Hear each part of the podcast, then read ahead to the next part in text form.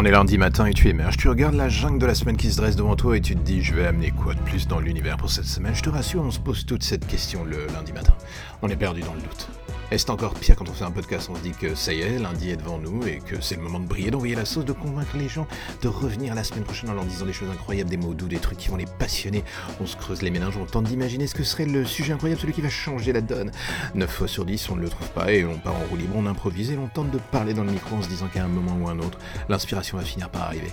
Mais tout ce qu'on sait, c'est qu'en fait, c'est une chimère, cette vipère radiophonique. On tente de l'amadouer en prenant une voix calme, délicate, en mettant en place une mélodie verbale posée sur sa feuille blanche. On se dit qu'il n'y a pas raison que cela coince c'est pourtant, le lundi arrive et l'on est là comme un con avec tout sauf l'idée la plus folle, la plus belle et la plus bandante qui soit. Et comme la plupart des gens qui débutent ce lundi, on le prend au ralenti. Je parle dans le micro et je pourrais vous dire numéro 12, blablabla, bienvenue et ceci, Chandler, oh les chroniques de Chandler. Mais en fait, vous l'avez déjà entendu pendant 11 numéros. C'est à la fois beaucoup et pas assez. Non, aujourd'hui, j'ai envie de parler des choses qui me passent par la tête. Ok, il m'en passe beaucoup et pas toujours des passionnantes, mais d'une certaine manière, est-ce que l'on dit des choses qui sont vraiment passionnantes aussi dans les réseaux sociaux? Pas forcément. La caisse de résonance est pourtant existante aussi à chaque fois. On parle dans le vide, on parle pour ne rien dire souvent. On se vide l'esprit, on se détruit aussi les cordes vocales en espérant alpaguer le chaland. C'est aussi vague passionnant, l'apologie du vide radiophonique d'une certaine façon. C'était peut-être cela le but de cette chronique, ne rien dire et toucher du doigt la mélodie du vide. Ok, j'entends déjà ceux qui diront tout au loin, mais tout cela n'était que de l'onanisme radiophonique. Ce à quoi je répondrai Peut-être, vous avez peut-être raison.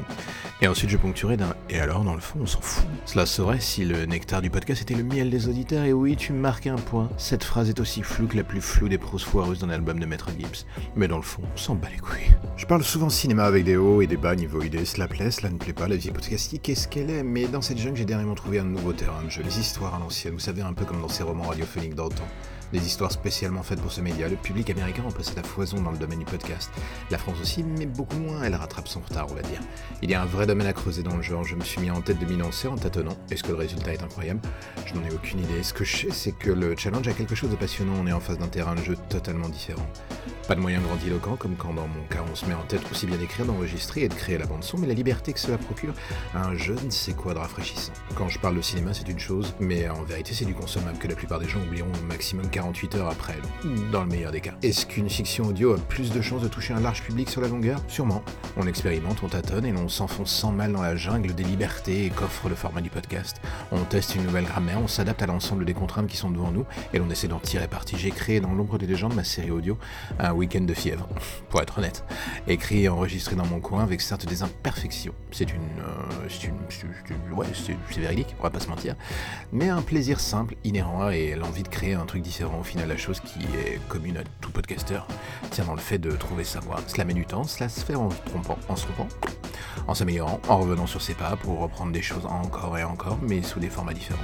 J'aime écrire ou juste raconter des histoires ou du moins tenter la chose. Est-ce que je le fais bien? Le public en sera seul juge.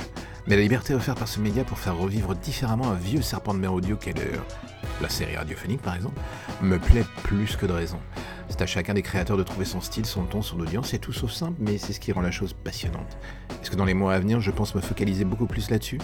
Peut-être, voire même sûrement. Est-ce que cela me fera perdre les gens qui n'étaient venus ici que pour m'entendre parler cinéma?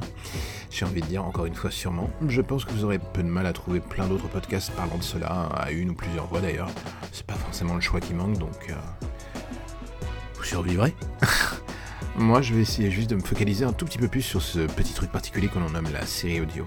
J'ai une tonne de projets sous le coude que j'ai envie de mettre en place sous le format court, ou même euh, beaucoup plus long.